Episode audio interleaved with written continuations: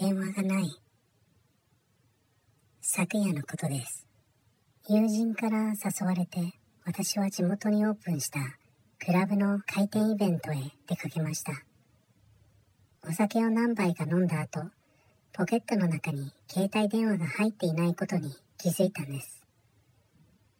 座っていたテーブルの周りやトイレなど、店内を探し回ったけど見つからず、友人に電話を借りて自分の携帯を鳴らしました。数回の呼び出しで誰かが私の携帯に出たんです。相手は低い声で笑い、通話は切られてしまいました。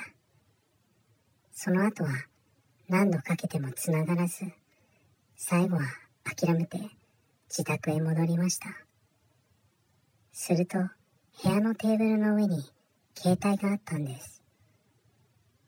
外出するときに携帯を忘れていたんです。でも、それなら、あの時、電話に出たのは